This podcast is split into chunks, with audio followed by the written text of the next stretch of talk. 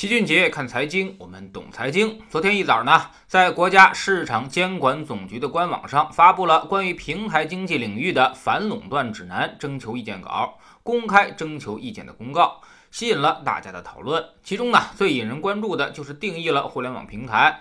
市场监管总局认为，通过网络信息技术，使相互依赖的多边主体在特定载体提供的规则和撮合下交互。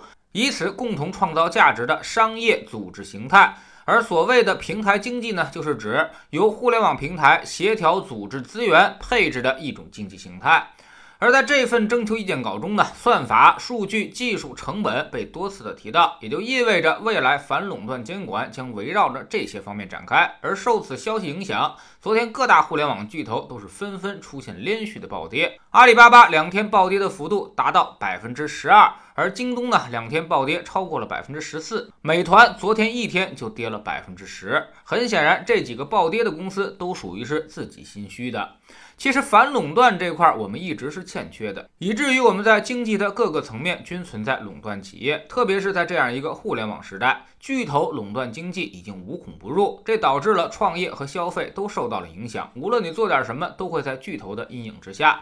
所以很多人都吐槽，应该好好管管这些互联网平台垄断的事儿了。小到创业创新，大到居民消费，全都需要这样的监管。比如某外卖平台，他当年呢求着商户入驻，许给了大家重金的补贴，如今做大了，就开始露出了獠牙，向上下游双向挤压，压缩商户的利润，缩减用户的补贴，搞得商户也是苦不堪言。甚至某地的餐饮业协会都发出了倡议书，希望抵制这些平台。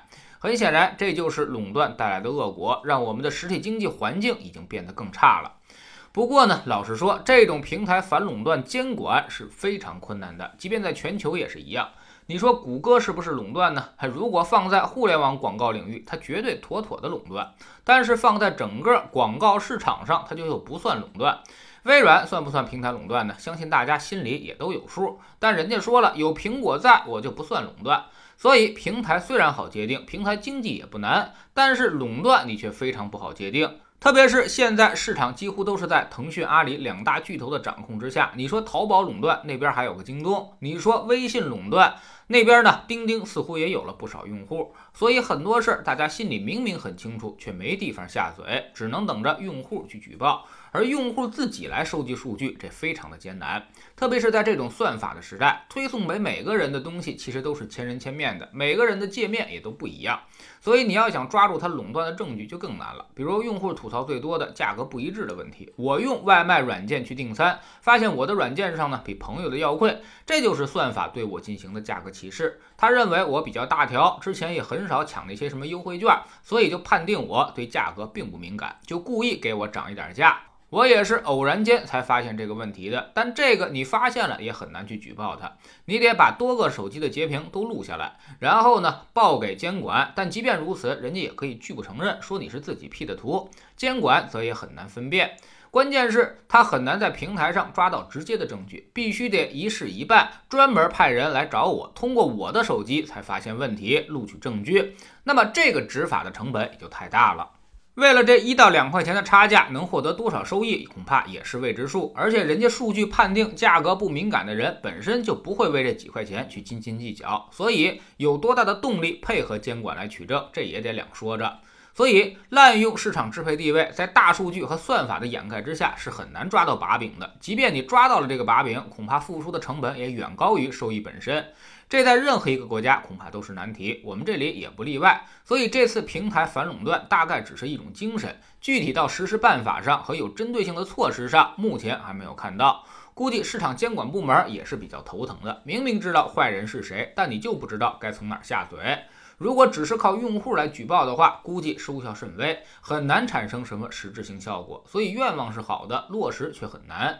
这些平台也都有恃无恐，本身人家就很有钱，被抓到了那只是个例，赔钱就可以了，几千几万撑死了。但在算法的千人千面之下，你很难抓到我大规模的使用垄断地位的证据，所以那种几亿、几十亿的罚款就非常困难。顶多也就是起到一个威慑性的作用，让这些巨头们在做事儿的时候别太过分，仅此而已。要想真的反垄断，还得指望那些弊端的商户们。就比如说一个地区的商户集体起义对抗某外卖平台，那么监管完全可以用这个事儿记旗开刀。这种案子相对来说好办一些，而且额度会比较大。所以如果真的执行反垄断的话，对商户可能会更加有利一些。但对于消费者来说，不但没好处，反而可能有害。如果平台不敢再去挤压商户了，那么消费者拿到的价格肯定会更贵一些。所以这个事儿呢，恐怕也需要监管去平衡。毕竟反垄断的目的，除了创造更好的营商环境之外，还得提高总体的消费额。所以这个活儿真心真心不好干。知识星球齐俊杰的粉丝群，我们每个交易日呢都有投资的课程。昨天我们说到了未来比较看好的两大行业，逻辑分别是经济周期的转动以及业绩持续的改善。未来行情会出现明显的分化，指数呢可能还会涨，但不少行业恐怕都该发生价值回归了，所以投资的难度会明显加大。我们总说投资没风险，没文化才有风险。学点投资的真本事，从下载知识星球 PP 找齐俊杰的粉丝群开始。在这里，我们会让您明明白白的知道钱到底是怎么赚到的，即便以后离开了老齐，你独立面对投资的时候，也能够游刃有余。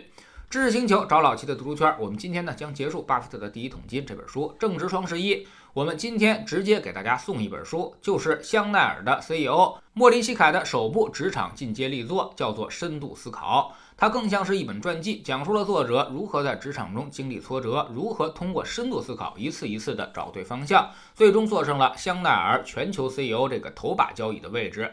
知识星球找老齐的读书圈，每天十分钟语音，一年为您带来五十本财经类书籍的精读和精讲。现在加入之前讲过的一百八十多本书，您全都可以收听收看。